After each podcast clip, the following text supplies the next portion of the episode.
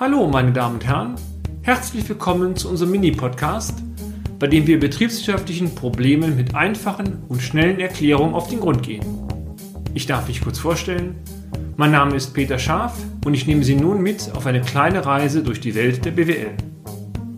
Unser Thema heute Liquiditätskennzahl 2 oder Liquidität zweiten Grades.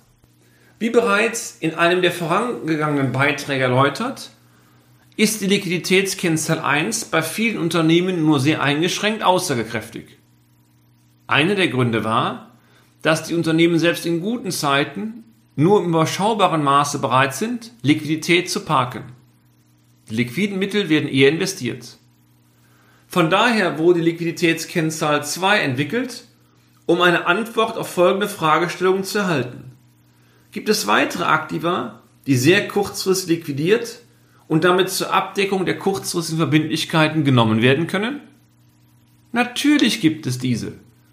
Es sind insbesondere die Forderungen aus Lieferung und Leistungen, das heißt die Debitoren, sowie die Wertpapiere des Umlaufvermögens, sofern diese als fungibel, das heißt veräußerbar angesehen werden können.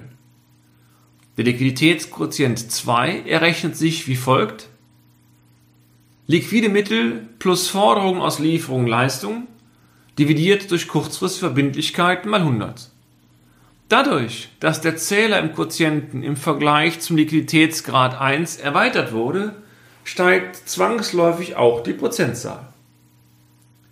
Hinter dieser Kennzahl steht aber die Fiktion, dass der Geldeingang aus den Debitoren nach Ablauf des Zahlungsziels in etwa dem Geldabfluss nach Ablauf des Zahlungsziels bei Lieferanten entspricht. Betriebswirtschaftlich sollte es zumindest möglich sein, mit den genannten kurzfristig liquidierbaren Vermögenspositionen auch die kurzfristigen Verbindlichkeiten abzudecken. Eine Liquiditätskennzahl 2 von 100% stellt damit eine Mindestanforderung dar. Starke Unternehmen weisen deutlich über 100% liegende Kennziffern aus.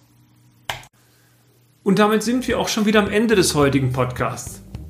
Haben wir Interesse geweckt? Fein. Dann besuchen Sie uns doch einmal auf unserer Homepage unter www.scharf-office.de und schalten Sie auch beim nächsten Mal wieder ein für eine kleine Reise in die Welt der BWL. Ihr Peter Scharf.